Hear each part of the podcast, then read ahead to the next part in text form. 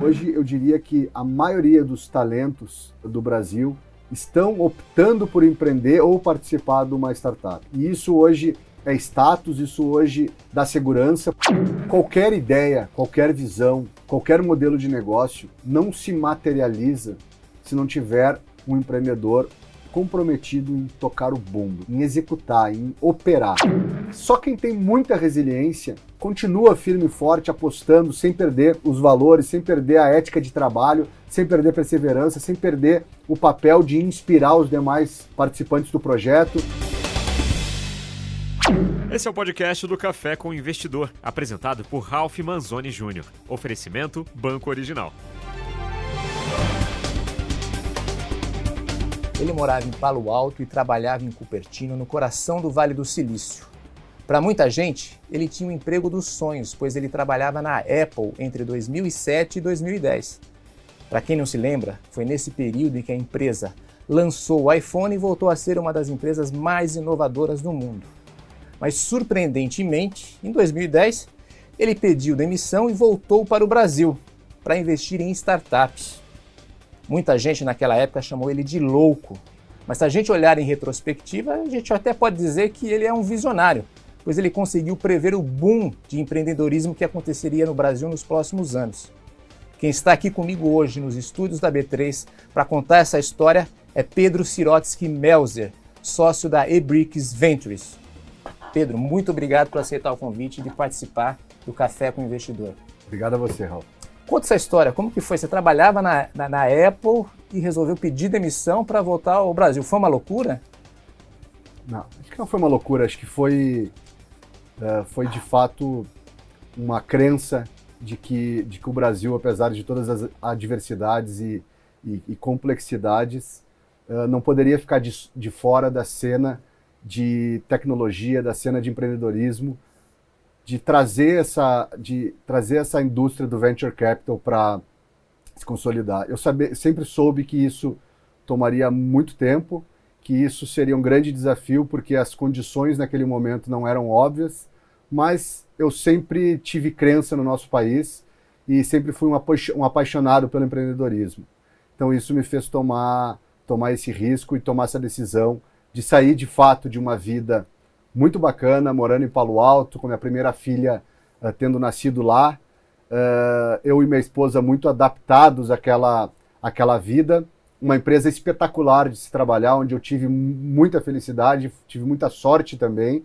Eu era, eu era um, um Worldwide Revenue Manager na Online Store e tinha uma perspectiva de crescimento na empresa, mas essa vontade de trazer essa classe de ativos para o Brasil era mais forte que, que você viu no Vale do Silício naquele período que você acreditou que ia acontecer no Brasil nos próximos anos?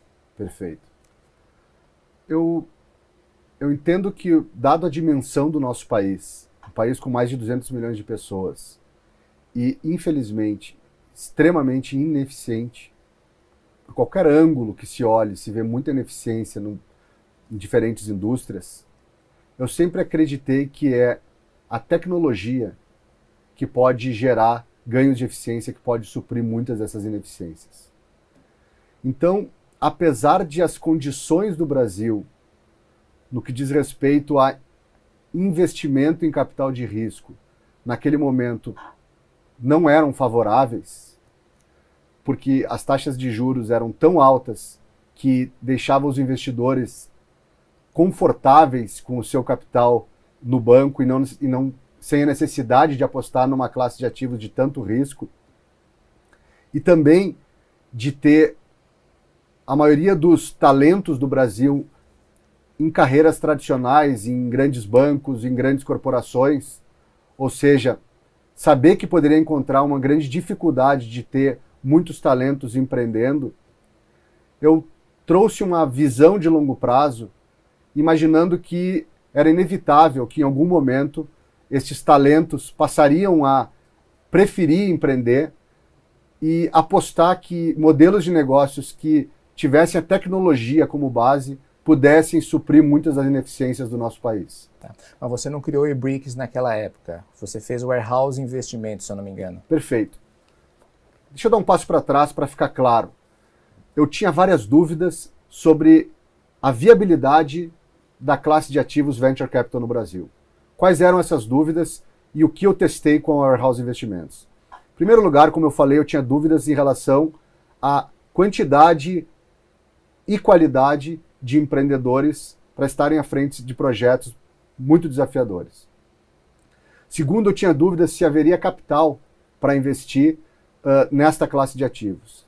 Terceiro, o ciclo completo de uma, de uma classe de ativos como o Venture Capital se dá em investir, crescer e em algum momento sair dessas empresas.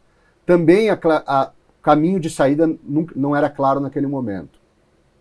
Tecnologia por si só nunca foi algo que foi uh, considerado como um ponto forte do Brasil, um país produtor de tecnologias disruptivas. Quando você coloca todos esses elementos para fazer uma avaliação da viabilidade do venture capital no Brasil, assusta. Assusta. Mas como eu falei antes, eu sempre acreditei que não haveria outro jeito de trazer maior produtividade para o país sem que se investisse em empresas que usem a tecnologia para endereçar tais ineficiências. E eu sempre soube que isso demoraria bastante tempo. Então, quando eu fui sair de Palo Alto para São Paulo, e eu sou do Rio Grande do Sul, mas eu vim direto de Palo Alto para São Paulo em finalzinho de 2009 2010, eu fui testar esse modelo, fundei a Warehouse Investimentos com mais dois colegas de MBA. A Warehouse Investimentos era um fundo relativamente pequeno, com, com capital próprio e capital de alguns grupos que gostaram da ideia de apostar nessa classe de ativos, e nós tivemos um grande trabalho em encontrar a combinação de um bom modelo de negócio com um bom empreendedor.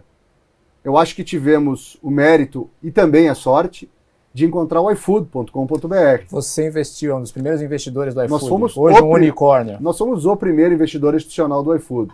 E eu acho que o iFood, ele de fato uh, uh, não era uma regra naquele momento, era uma exceção encontrar um modelo de negócio com uma dimensão incrível, com uma perspectiva incrível de se tornar algo muito grande e com um grupo de empreendedores que tinha uh, alguns elementos que nos deixaram confortável investir.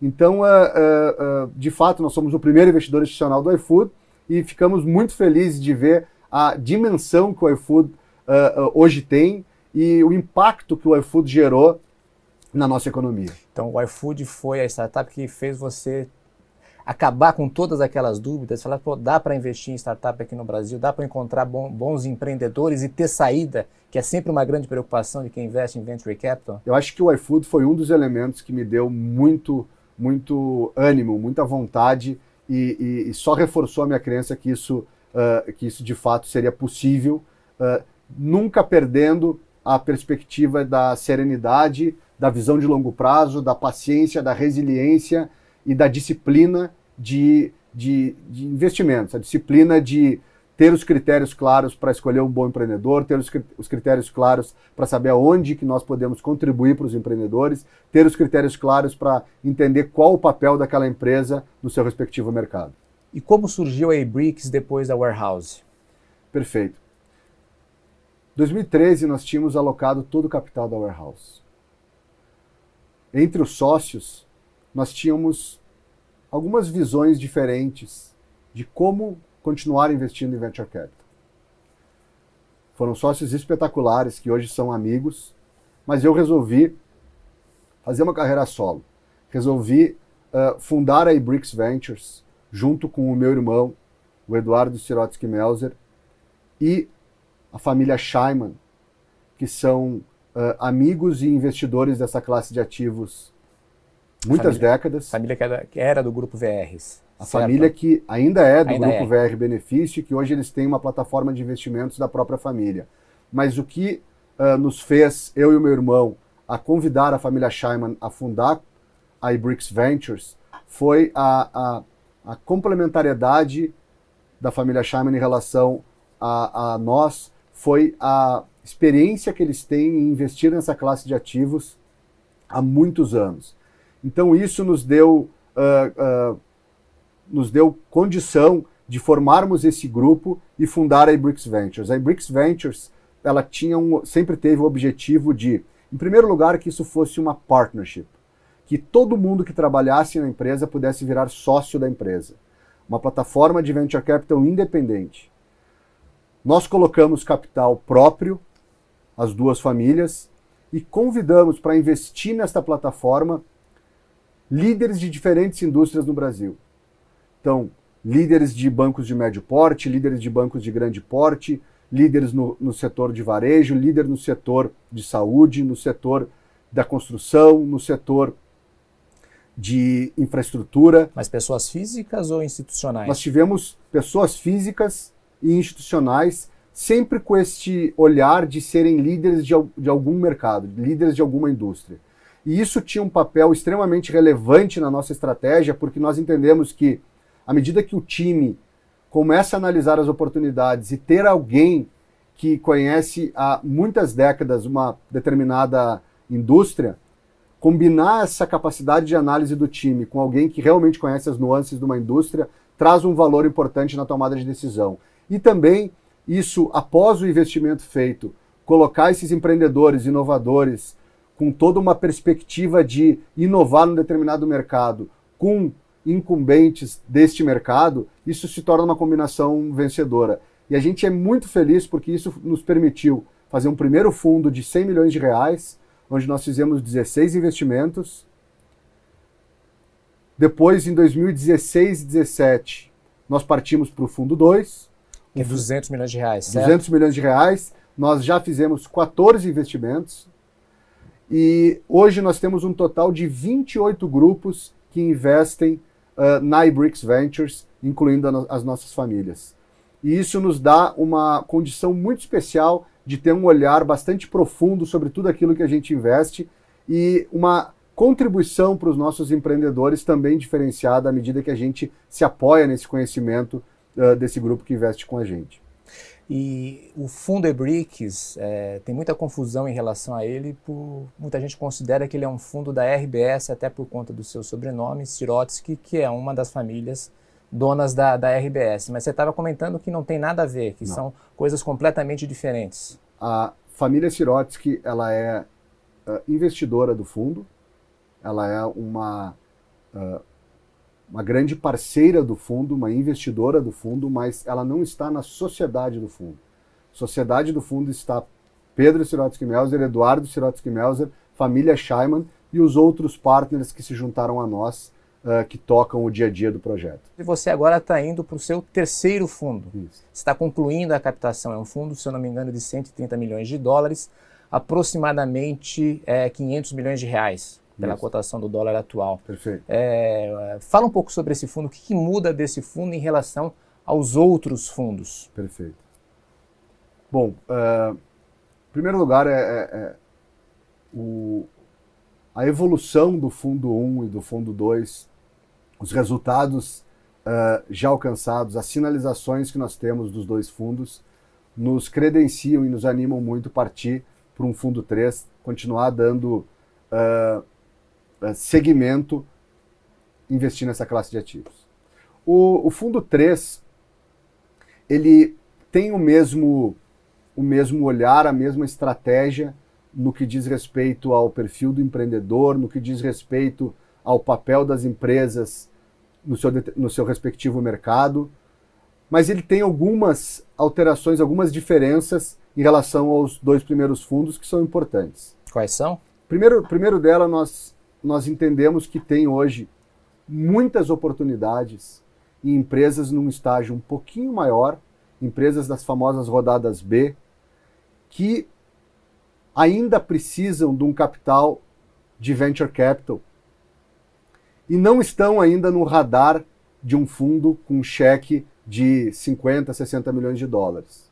Então, é um espaço que nós identificamos de uma empresa que já está aí com uma receita de 50, 70, 80 milhões de reais, uma empresa que está crescendo muito ainda, ainda vem crescendo muito e continua apresentando uma perspectiva de crescimento muito acelerado, e que 50 milhões de reais é um cheque que resolveria o problema de médio prazo dessa empresa. Então, o cheque vai ser maior desse fundo. O cheque vai ser maior. Qual que era o cheque dos outros fundos? Era aproximadamente entre que valores? Os cheques do, do, do primeiro fundo eram um cheque de 1 a 15 milhões de reais. Do segundo fundo, um cheque de 2 a 30 milhões de reais. E deste fundo 3 vai ser um cheque de 3 milhões de reais a 45 milhões de reais. E só também para esclarecer, nos dois primeiros fundos você estava mais no estágio Seed Money e Série A. Nesse você vai mais Série A, B e até C? Não. O que nós vamos fazer é, no fundo 1 nós fizemos Seed e Série A. No fundo 2 nós fizemos Seed, Série A e uma rodada B sendo o primeiro cheque. E neste fundo 3 nós vamos fazer 15% em Seed e 85% entre rodadas A e B. Então, maior vai ser nessas rodadas maiores Exato. também. E fala um pouquinho do seu portfólio, assim, qual é a sua tese de investimento? Que tipo de empresas você Perfeito. procura? Perfeito. Uh, bom, tem uma tese uh, como pano de fundo que é a gente precisa investir em empresas uh, que de fato estejam entregando algum tipo de eficiência no seu respectivo mercado. Nós precisamos investir em empresas que a gente acredite que uh, superando todos os desafios, possam se tornar ativos muito grandes, muito relevantes, uh, que possam se tornar líderes dos seus respectivos mercados. Nós usamos isso como base para fazer um primeiro filtro. Depois nós temos alguns setores que nós olhamos com mais ênfase. Então tem, sem dúvida, o setor financeiro, as famosas fintechs. Nós somos um dos, dos investidores de venture capital mais ativos uh, em fintechs. Cita algumas do seu portfólio. Nós temos, uh, contabilizei, Guia Bolso, Verius, uh, Liber, Finpass, Bicred, BX Blue, são empresas, são empresas uh, de, de diferentes setores e nós temos um olhar bastante preciso em relação ao que olhar, o que investir em fintech. Nós procuramos investir em empresas que estão tocando em segmentos que não necessariamente os bancos estão dando uma prioridade. E isso torna uh, esse movimento bastante uh, interessante, porque à medida que essas empresas comecem a, a ter uma base de clientes relevante, isso torna até uma conversa muito boa com os próprios bancos para colaborar, para criar produtos, para distribuir, para trabalhar de forma cooperada no, no, no sistema financeiro. Você está falando dos setores, que outros setores? Bom, nós investimos também em saúde, nós gostamos muito do setor de saúde, temos no portfólio a, a Prontimed, temos a Sanar, uh, temos agora, mais recentemente, um investimento na, na Labi, que é uma rede de laboratórios baixa para baixa renda. Então nós gostamos muito desse setor, gostamos muito do setor de agritech, nós, Food e Agritech, são, a gente considera um único setor que nós olhamos com bastante ênfase também e muito uh, influenciado por um importante investidor nosso, que é um dos maiores investidores de food e, agri e agricultura do mundo. Quem é? Você pode citar? Paul Freeburg, da Continental Grain Company. Ah, sim. É um, é um grande investidor uh, uh, baseado em Nova York, mas que tem uma presença global bastante, bastante relevante. Uh, nós gostamos também do setor, todas as soluções que tocam em pequenas e médias empresas e do setor de educação. Nós temos algumas empresas como a Me Salva, como a App Prova, que nós vendemos uh, para o Grupo Somos, uh, enfim, entre outras que, que nós e no fundo 3 você vai continuar investindo nesses mesmos setores. Não nós vai mudar vamos... muito a orientação dos setores que vocês consideram os principais. esses setores nós vamos continuar olhando com bastante ênfase, mas isso não significa que nós estamos limitados a esses setores. Nós olhamos uh, de, com a cabeça bastante aberta uh, outros, outros projetos em outros setores, uh, se nós tivermos uma convicção de que eles de fato têm aí uma, uma relevância no seu respectivo mercado. Agora, se uma empresa quer o seu investimento, o que eles têm que fazer para conseguir a sua atenção? Perfeito. Bom, deixa eu, deixa eu dar um passo para trás e, e, e falar um pouco do qual a nossa visão sobre o empreendedor, que eu acho que é o principal elemento nesse ecossistema. Eu acho que sem um empreendedor bom, não, nada mais funciona. Então, o, o peso que a Ibrix Ventures dá para avaliação do empreendedor é o que determina o nosso entusiasmo ou não. Em... Então, quer dizer, pode ter uma empresa que pode ser boa, está crescendo bastante, mas se você achar que o empreendedor não é um bom empreendedor, você não investe. É, eu não gosto de, de dizer um, um empreendedor ruim e um empreendedor bom. O que eu entendo é que nós, uh, da Ibrix Ventures, nós nos identificamos mais com alguns do que, do que outros. Então nós precisamos ter uma clareza daquilo que a gente uh, entende que, que faz sentido, que dá as condições para o empreendedor ter êxito, e a gente procura ser disciplinado em selecionar estes empreendedores e eu posso elaborar um pouco quais são esses a elementos. A gente vai falar mais sobre isso mais para frente. Pedro, a gente tem um único tema fixo no Café com o Investidor, onde eu peço para que o investidor escolha uma startup e explique as razões pela qual ele investiu nessa startup. Você escolheu a Infracommerce. Então, para começar, o que é a Infracommerce? Ok. Uh, em primeiro lugar, deixa eu... Eu escolhi Infracommerce porque eu acredito muito na empresa e hoje, vindo para cá, eu tive um, uma ligação longa com o um empreendedor da Infracommerce. Então, quando você me falou escolhe uma empresa, eu imediatamente lembrei do Kai Shoppen, da Infracommerce, uh, por ter falado com ele hoje pela manhã. Tá. Bom, a Infracommerce ela tem uma proposta de valor espetacular. Ela é infraestrutura para e-commerce. Partindo da premissa de que a penetração de e-commerce sobre o varejo no Brasil, ela ainda é pequena, mas quando olhamos a Infracommerce em 2014, isso era ficava abaixo de 3%. O e-commerce significava menos de 3% do varejo Sim. como um todo. E a Infracommerce ter como proposta de valor resolver todos os problemas de logística, plataforma, pagamento, marketing online, estúdio de fotos, ou seja, resolver o problema integral de qualquer grande marca ou grande varejista que queira ter sua operação online, me pareceu uma proposta de valor uh, vencedora. Bastante complexa, bastante desafiadora, mas muito relevante. A Infracommerce, ela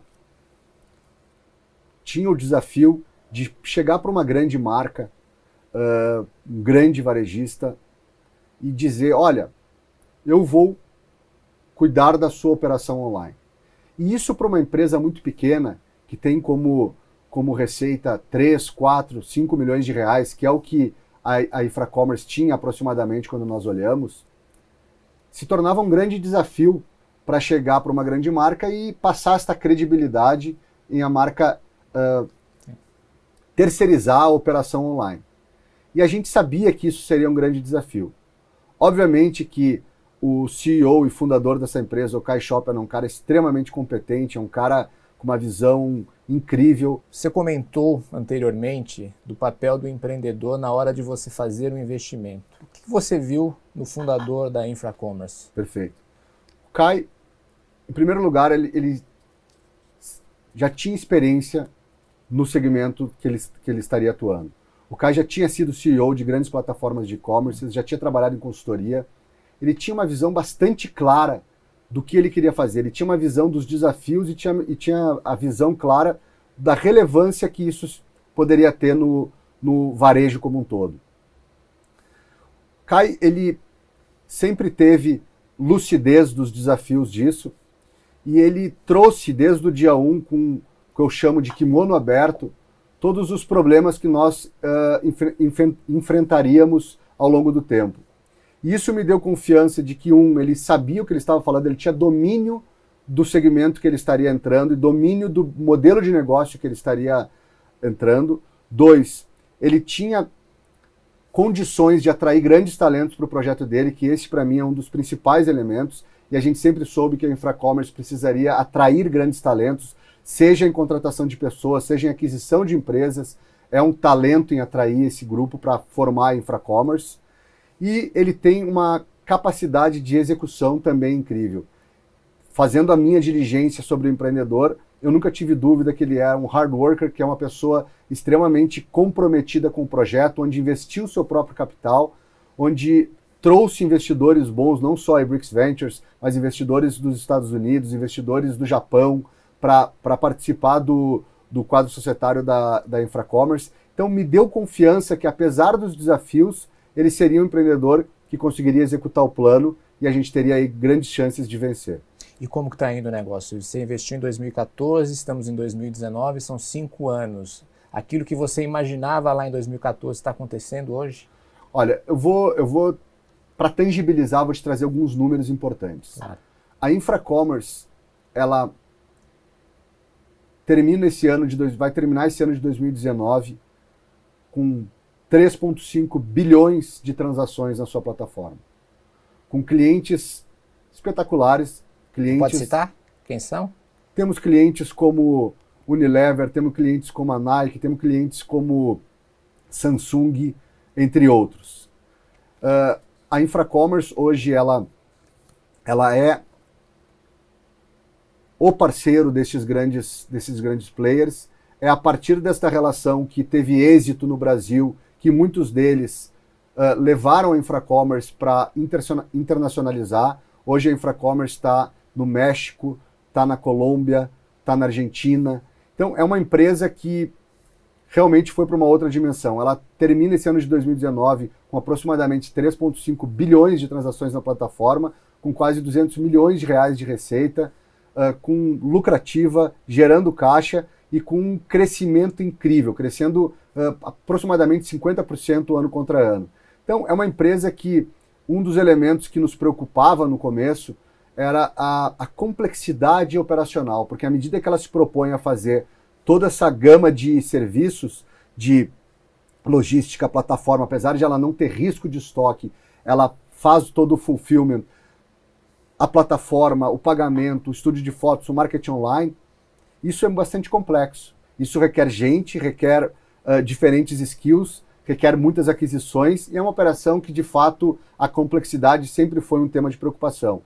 Hoje, passados esses anos, a Infracommerce fez desta preocupação uma vantagem competitiva, porque é muito difícil, muito desafiador chegar um novo player e montar uma estrutura complexa como essa e com toda a curva de aprendizado, com toda, uh, uh, uh, de fato, a, sofisticação que se tem para ter uma, uma, plataforma como a Infracommerce. Pedro, uma das características do investimento em Venture Capital é que em algum momento você vai querer sair, você tem que sair. Já está há cinco anos na Infracommerce. Como você pensa uma saída da Infracommerce? Você nem está pensando nisso, o negócio está tão bom que você não quer sair. Olha, eu, eu tenho uma visão bastante uh, uh, alinhada com o empreendedor, uh, transparente e pragmática. Eu acho que a Infracommerce ela apresenta um potencial de crescimento incrível ainda. E, o, e um fundo, ele tem aí um horizonte de tempo de 8, 10 anos, Claro que muitas empresas vão ter um ciclo de 4, 5, outras vão ter um ciclo de 2, 3 e outras vão ter um ciclo de 8, 9. E, e a gente tem bastante uh, uh, flexibilidade em olhar as empresas e aquelas que a gente acredita que tem um grande potencial de crescimento poder ficar até o término do ciclo do fundo. Isso não significa que nós não olhamos com muito pragmatismo quando surgem oportunidades de saída. Afinal de contas, o nosso, o nosso compromisso com os nossos investidores é gerar um retorno bastante, bastante importante para eles. Então, todo movimento que significa maximizar esse retorno, nós temos essa disciplina de seguir. Então, a Infracommerce, nós já tivemos ofertas, já tivemos propostas de sair, já tivemos propostas de ser adquiridos, já tivemos proposta de vender nossa participação, e a gente, por enquanto, entende que ela tem um belo caminho pela frente e nós estamos muito felizes de ainda continuarmos na sociedade. Pedro, você deixou a Apple em 2010, veio para o Brasil investir em Venture Capital e o mercado passou de 2010 a 2019 por muitas transformações. Você acompanhou essas transformações. O que, que mudou na sua visão de 2010 para hoje no mercado de Venture Capital? Perfeito. Perfeito. Acho que tem vários elementos importantes que demonstram essa transformação uh, e tem alguns que são mais relevantes que outros. Obviamente que quando se tem hoje um, um cenário macro, com uma taxa de juro aí caindo, baixando, ficando abaixo de 6, uh, isso faz com que todos os investidores com alguma liquidez comecem a mexer na cadeira, comecem a ficar mais uh, intrigados em apostar em ativos de maior risco. Diferente de quando se tem uma taxa de juros a 12, 14, Sim. que se tem um ganho bastante expressivo sem precisar tomar tal risco. Esse é um elemento importante. O segundo elemento é que o Brasil ele vem demonstrando alguns cases importantes, empresas que nasceram há poucos anos atrás e que já se tornaram grandes ícones no Brasil. E tem o caso do Nubank, tem o caso da Stone, e tem casos que são uh, que isso passam a ficar no radar do mundo de que sim, empresas nascidas no Brasil podem se tornar referências mundiais, podem se tornar casos de IPO, casos de dezenas de bilhões de dólares. Sim. Isso também faz com que aumente a, a, o interesse de outros investidores em olhar para o Brasil. Tem um elemento para mim que é o mais relevante de todos e que ele acaba influenciando em todos os stakeholders desse ecossistema, que é a qualidade do empreendedor.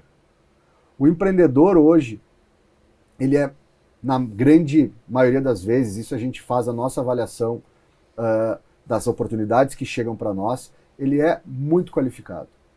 Hoje eu diria que a maioria dos talentos uh, do Brasil estão optando por empreender ou participar de uma startup. E isso hoje é status, isso hoje dá segurança, porque tem investidores que podem suportar as empresas. E isso hoje está deixando o investidor mais confiante, mais confortável, inclusive de, às vezes, fazer cheques maiores, às vezes topar um valuation um pouco maior, porque sabe que quem está à frente daquele projeto é uma pessoa robusta, uma pessoa sólida, uma pessoa experiente, uma pessoa que poderia estar em qualquer outro ambiente no mercado de trabalho e está, por opção, empreendendo. Então, esse elemento, a qualidade e a sofisticação do empreendedor, para mim, é o principal ponto que representa a transformação desse mercado. Então, eu quero explorar tanto o investidor como o empreendedor. Você falou a questão da queda da taxa de juros.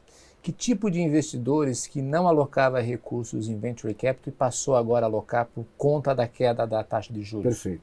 Acho que num, num olhando localmente, né, grandes investidores uh, que mantinham suas, seus investimentos no banco, uh, muito feliz com o retorno de um CDI, daqui a pouco viram um grande desafio de manter a construção desse patrimônio, de manter o aumento desse patrimônio. Começaram a ver que esta classe de ativos de venture capital, ela não é uma aventura de uma startup que quer virar o novo Facebook. São empresas que até podem virar o novo Facebook, mas são empresas que têm gente muito séria, muito qualificada, com uma leitura muito clara das oportunidades de transformar um determinado mercado e que com os fundos de venture capital, por sua vez, apoiando essas empresas com capital e com conhecimento, isso se torna mais claro e factível que essas empresas deem certo, por consequência que esses fundos deem certo. Então existe um investidor uh, brasileiro hoje com muito mais apetite, com muito mais curiosidade em participar desta classe de ativos. São family offices? São family offices, são uh, multifamily offices, são investidores que uh, não tinham grandes motivos para olhar para essa classe de ativos, nunca olharam com seriedade e hoje não querem ficar fora da festa. Então, uh, isso aumenta a liquidez do mercado, aumenta o, a quantidade de fundos, aumenta o tamanho dos fundos em suportar essas empresas, e isso, por consequência, incentiva mais talentos a empreenderem. Então, aí a gente vem para o lado do empreendedor. Em 2010, quando você veio para cá, é, qual é a diferença do empreendedor no começo que você começou a investir e agora em 2019? Esse empreendedor está mais preparado para os desafios de criar uma startup? Sim, na média ele está muito mais preparado. Ele, ele é um empreendedor que está, empre... que está caindo neste projeto por convicção. Não é uma seleção adversa onde não deu certo naquela, não conseguiu um emprego, não conseguiu outro emprego. Bom, o que me resta é empreender não conseguiu atrair um talento para entrar sua, no, no, seu, no seu projeto, convidou um amigo que estava também disponível. Nada, não que isso não dê certo, mas a chance de dar certo é menor, porque você está escolhendo as pessoas pelo motivo errado e empreendendo pelo motivo errado. Então, uh, hoje, alguns anos se passaram e a gente vê que é empreendedores por convicção. Empreendedores que têm um custo de oportunidade alto, que poderiam estar com salários milionários, que poderiam estar com perspectiva de crescimento no mercado de trabalho uh, incrível, incríveis e estão optando por empreender, trazendo essa experiência, trazendo essa bagagem, trazendo essa robustez que deriva numa série de outras coisas importantes, como atrair excelentes talentos para compor a, o, o, o, grupo de empreendedores, para compor o time das, das empresas que nós investimos. Então, eu acho que hoje a principal transformação, sem dúvidas, é no perfil, na qualidade do empreendedor. Além de você, tem diversos fundos que estão captando e recentemente o SoftBank anunciou um fundo para a região da América Latina de 5 bilhões de dólares. Isso fez todo mundo olhar para a região e falar: epa, o que, que tem? O que está acontecendo na América Latina? O que atraiu mais olhares, mais dinheiro e assim por diante. Como você enxerga a, a, a chegada do SoftBank na região latino-americana? Ela é positiva na sua visão? Muito positiva. Eu acho que o SoftBank ele traz, obviamente, 5 bilhões de dólares para alocar em empresas da América Latina, o que por si só é muito positivo mas ele traz um mindset. Ele traz um mindset de pensar realmente grande. Acho que o, o, quando o SoftBank faz um investimento na América Latina, investimento no Brasil, o, o tamanho do aporte e a visão sobre aquele projeto, quando você conversa com o pessoal do SoftBank, que são uh, profissionais extremamente qualificados, você entende que eles estão colocando uma dimensão maior para o projeto. Eles têm, em primeiro lugar, for incentivando que o empreendedor pense muito grande, que pense, pense além das, das do, do, do, do espectro Brasil, pense em algo que pode ser internacional. Eles estão uh, incentivando que os empreendedores, claro que com a disciplina que eles têm que continuar tendo, mas que ampliem o espectro da sua atividade. E eles estão incentivando que o, que o empreendedor teste muita coisa e que ele não deixe de testar por falta de capital. E eu acho que nós termos a, a, a possibilidade de ter um investidor que está dando esta mensagem, que está dando combustível para que os grandes talentos do Brasil e da América Latina consigam testar e, e pensar grande, é um, um elemento muito positivo para o nosso mercado. E nós temos que olhar isso como uma referência importante. Uh, pode ter implicações de valuation aqui ou ali, mas acho que cada investidor tem que fazer a sua avaliação, tem que, ser, tem que ter a sua disciplina no processo de, de decisão e, e, e, olhar o SoftBank como um aliado, como um parceiro desses grandes fundos. Um parceiro que tem condição de suportar rodadas subsequentes dos nossos fundos e, e poder uh, continuar transformando um mercado que já está evoluindo muito. Também se fala muito de 2010 para cá que a questão da saída evoluiu muito. Hoje está mais fácil sair do investimento eu acho que hoje uh, nós conseguimos identificar grandes investidores financeiros de diferentes estágios, locais e internacionais, que possam se interessar por, por uma empresa que já está na hora de um fundo de venture capital sair.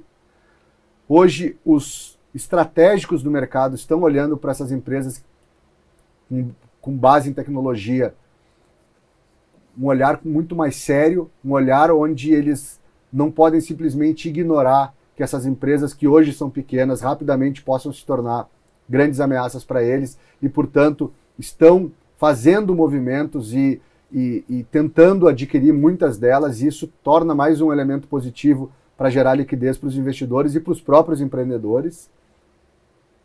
E acho que o próprio mercado hoje tem uma janela interessante que nós começamos a ver aí alguns IPOs exitosos e isso também anima muito uh, na perspectiva de saída. Pedro, eu vi uma apresentação sua em que você falou, você classificou algumas características dos empreendedores que você acha que são importantes. Eu vou ler aqui.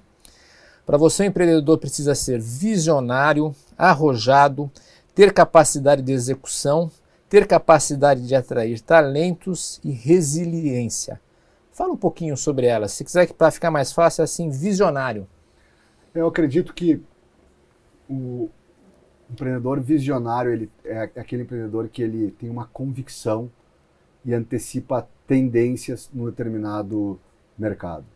E hoje em dia ver esses empreendedores uh, articulando sobre o como um mercado vai se movimentar e o que pode uh, solucionar uma determinada ineficiência, mesmo que pareça hoje muito desafiador e distante, me fascina. Eu acho que esse empreendedor ele tem o dever de ter esta visão.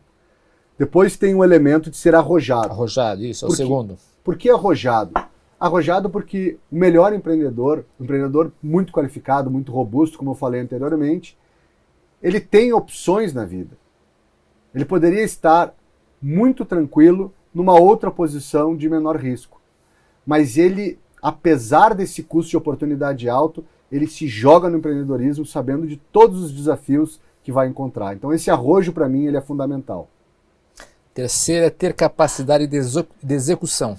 Eu acho que uh, qualquer ideia, qualquer visão, qualquer modelo de negócio não se materializa se não tiver um empreendedor comprometido em tocar o bumbo, em, em, em executar, em operar. No final do dia, se é uma empresa com mais adoção em tecnologia do que outra, não muda a necessidade de ter disciplina de execução. E eu acho que o empreendedor ele precisa trazer isso para o seu projeto. A quarta característica é a capacidade de atrair talentos. Esse, para mim, é um dos pontos mais importantes. Tudo que a gente sabe é que, à medida que essas empresas cresçam, e as boas empresas vão crescer muito rapidamente, elas precisam de muita gente boa. E vender o sonho, quando a contabilizei do nosso portfólio chegou num tamanho bastante expressivo, não é mais tão difícil de atrair. O Nubank atraiu uma boa pessoa depois que virou o Nubank, não é mais tão difícil de atrair. Agora, estes talentos, estes empreendedores, atraírem gente cedo na vida das empresas, para mim é um elemento fundamental, porque as chances de realmente o projeto dar certo, ela aumenta significativamente. E quanto mais gente boa perto do projeto, mais gente boa quer investir, mais gente boa quer trabalhar, e isso, isso é, uma, é, um, é, um, é, um, é um, uma sequência de eventos muito positivo para a empresa. E a última característica é resiliência. Eu acredito que resiliência é importante em qualquer mercado, mas deve ser mais importante ainda no mercado brasileiro. Sem dúvidas. Eu não conheço uma história de nenhum empreendedor, seja que vendeu sua empresa e ficou muito rico, seja que fez IPO, seja que chegou lá, que construiu algo muito relevante, que conte uma história que foi serena. Que foi o processo foi previsível, o processo foi como eu imaginava, uh, o business plan uh, uh, bateu com, com o planejado. Eu não conheço uma história assim. As histórias são muito mais complicadas. São histórias onde faltou dinheiro, onde não tinha investidor, onde teve uma complexidade, onde teve uma briga com o sócio, onde teve uma concorrência desleal, onde teve um desalinhamento entre investidor e empreendedor. Tem inúmeros problemas. E a vida do empreendedor, por muito tempo, é muito solitária. É muito solitária. Então, tem todos os possíveis sentimentos que possam acontecer na vida do empreendedor que só quem tem muita resiliência continua firme e forte, apostando, sem perder os, os, valores, sem perder a ética de trabalho, sem perder perseverança, sem perder o papel de inspirar os demais, os demais uh, uh, uh, participantes do projeto, sem perder a clareza da relação com os investidores. É uma resiliência ampla, uma resiliência em várias dimensões que, que realmente requer muito esforço. Não é simples ter essa resiliência. Então eu, eu admiro muito vários desses empreendedores que passam por tanta dificuldade e chegam lá com, com tendo essa resiliência como um é, fator importante. É que em geral a gente sempre conhece apenas o final da história. O final da história, é uma, em geral, também é uma história de sucesso. A gente esquece que na, no caminho, na jornada, teve muita dificuldade. Muita, muita dificuldade. A gente valoriza muito esses elementos que eu acabei de descrever aqui, que eu acho que são que é o principal peso que a Bricks Ventures dá ao selecionar um empreendedor. Então, eu vi que você tem uma metodologia para avaliar o perfil dos empreendedores. Como funciona isso? Isso, isso é um. Eu, eu, eu como eu falei anteriormente, eu, eu, não acredito que tenha empreendedor bom ou ruim. Nós temos uh, esses elementos que nos fazem acreditar que tem uma chance maior de êxito e nós procuramos a criar personas uh, e no processo de conhecimento dos empreendedores tentar identificar uh, aonde que eles aonde que eles uh, conectam com alguma dessas pessoas. Isso nos ajuda muito a entender esse, eventualmente esse empreendedor pode dar muito certo, mas acho que pelo perfil nós não vamos conseguir ajudar muito ou não vai ter uma, uma, uma liga muito boa. Uh, e nós procuramos ser muito disciplinados nisso, para tentar identificar aquele perfil de empreendedor que nós acreditamos que nós conseguimos entregar valor, que nós conseguimos ser um bom sócio, um bom parceiro e acreditar que ele possa construir uma empresa muito grande, mas do jeito certo. Você pode falar quais são essas pessoas? Eu acho que são elementos como uh, uma pessoa, um empreendedor que apresenta comprometimento, que apresenta domínio da indústria que ele está que ele está operando, que, a, que apresenta clareza dos problemas, que reconhece os gaps que a empresa tem e articula disso com naturalidade. Empreendedor que tem o sonho, mas não tem a fantasia. Empreendedor que tem os pés no chão entende os desafios que ele vai encontrar ali para frente. Empreendedor que articula com muita clareza quem são as pessoas que ele precisa atrair, atrair para o grupo.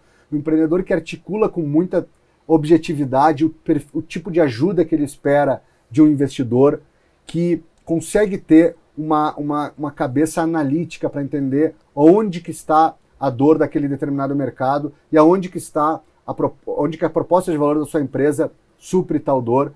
É um empreendedor que tem uma, uma, uma postura e uma série de, de skills que nos deixam confortáveis. Então, mesmo se o negócio você considera bom e o empreendedor não se encaixa nessas pessoas, você não investe? Não investimos. Não investimos. Para nós, extremamente mais importante uma dúvida grande sobre um modelo de negócio com um empreendedor muito bom, isso nos anima a entrar no risco, do que um modelo de negócio que aparentemente é espetacular com uma equipe que não nos deixa confortável. Isso a gente não gosta, esse risco nós não gostamos de tomar. É. Qual que é o papel do fundador numa startup? Bom, acho que esse é um ponto importante do fundador e do CEO. Né? Acho que é uma, Sim. É, uma, é uma conversa interessante. Porque muitas vezes o fundador e o CEO são a mesma pessoa numa startup. Na maioria das vezes. É, quase sempre, né? Quase sempre. Isso é um ponto super importante, Ralph, porque eu entendo que a gente está vivendo, a gente precisa entender o que significa uma empresa de crescimento acelerado e como que isso repercute na vida de um fundador, do, né, do founder, e, se misturando com o papel de CEO. Então, eu acho que o, o que acontece é que, por muito tempo, uh, as empresas demoravam muitos anos para crescer. E isso permitia que o empreendedor, que o fundador, se desenvolvesse um bom CEO. Hoje, muitas vezes, não todas as vezes, a empresa cresce de forma muito acelerada, que é o que se espera, e não dá tempo do fundador se tornar um excelente CEO. Porque ela cresceu muito rápido. Além do mais, eu acho que tem um, uma, uma, um papel tão relevante do fundador, que é um, que é um cara que, que coloca a visão na mesa, que, que, que é o grande catalisador da cultura da empresa, que é o cara que entende do produto, que entende do problema do mercado, que se conecta com o mercado, que vende a sua empresa, que vende tanto para parceiros comerciais como vende a, a, o problema que está resolvendo para o mercado, que é um, um, um, papel institucional muito importante. E muitas vezes, uma empresa que cresce de forma muito acelerada acaba tendo uma operação tão, tão, uh, uh, tão, tão quente, tão, que demanda tanto do, do, do fundador, que ele acaba sendo muito drenado para a operação e perdendo um pouco do seu papel como o visionário, como o articulador da estratégia, da cultura da empresa. Então, uh, eu vejo com muita naturalidade, em muitos casos, o fundador se tornar um founder, se tornar um papel relevante no conselho, na empresa, mas ter o papel de um CEO ou um COO para tocar o dia a dia da empresa. Isso tem casos que o fundador ele é um excelente CEO, e isso a gente tem visto muitas e muitas vezes, mas também tem visto em alguns casos onde o melhor papel para o fundador não é como CEO da empresa. E isso tem que ser, uh, uh, tem que ser olhado com muita naturalidade, com muita tranquilidade. Mas você vê resistência do fundador em assumir esse papel e deixar de lado o cargo de CEO? Eu acredito que não. Eu acho que os, os fundadores hoje eles têm, eles têm esse, esse, esse propósito tão forte, eles têm essa visão de querer construir algo tão relevante, tão bacana, que eles acabam se desapegando desse papel. Óbvio que tem uma, uma, uma um, um grupo de pessoas que ainda é muito apegado ao título CEO, mas eu acho que aqueles empreendedores que a gente tem se relacionado, que a gente tem investido, demonstram com muita tranquilidade nos casos específicos que ele está muito mais interessado em construir um grande projeto do que um título de CEO. Então eu não vejo a resistência como um problema. O que eu vejo é, é, é ter esse diálogo, é colocar na mesa esse, essas possibilidades de, às vezes, o founder, o, o, o, o estrategista da empresa, não necessariamente ser um CEO. É que às vezes você perdeu o cargo de CEO, parece que você está perdendo poder. Pois é, mas isso, eu acho que isso é um pouco da velha economia. Acho que a velha economia ainda uh, uh, representa muito isso, né? Onde o CEO é, é, o, é, o, é a função mais importante. É uma espécie de super-herói. Uma espécie de super-herói. Eu acho que hoje a, a, a, novidade é que não existe super-herói. Então, a, acho que a combinação de um fundador que inspira e, e, com a capacidade de execução de um CEO, ela é muito rica. E eu acho que não deveria inibir um empreendedor que tem uma visão espetacular e que não necessariamente tem experiência ou vocação para estar na operação do dia a dia, atrair um co-founder, atrair um parceiro para estar tá na linha de frente e ele poder exercer eh, um papel mais institucional, mais comercial, mais de visão mesmo do, do projeto. A gente está chegando no final, tenho duas perguntas para a gente finalizar. Assim, qual é o principal erro e qual é o principal acerto do empreendedor brasileiro? Para mim, o principal erro do empreendedor brasileiro é ele não abrir os problemas e querer para o grupo de acionistas. É ele ver que tem um problema, ver que tem uma métrica que ficou muito abaixo, ver que tem uma ameaça do mercado e ele, e ele blindar esse problema com receio de que vai ser julgado pelos acionistas ou pelos parceiros dele. E isso, para mim, é, é uma tragédia, porque o papel do investidor o espírito do investidor, o espírito dos co-founders, o espírito dos, dos demais envolvidos é de ajudar. Então, o maior problema é quando o empreendedor cria um, um elemento de, de não expor os reais problemas da empresa. O maior acerto para mim, o maior acerto para mim é o empreendedor que tem a lucidez do desafio a lucidez de que em algum momento do tempo talvez a rota tenha que mudar, mas que ele nunca perca a convicção de que com um time de bons talentos e com o apoio do grupo, ele vai chegar num lugar muito especial, porque se ele já foi selecionado num grupo, num filtro que é muito complexo, porque são muitas empresas que querem capital, ele já foi selecionado porque ele é especial. E se ele é especial, aquele projeto pode não estar dando certo, mas se ele tiver a convicção, a resiliência, a paixão, o espírito e a capacidade de continuar mantendo seus, seu, seu grupo, seus talentos junto, ele vai chegar num lugar muito especial, vai chegar num lugar muito vitorioso. E para finalizar, eu queria entender qual a sua visão sobre erro e fracasso. Eu acho que o.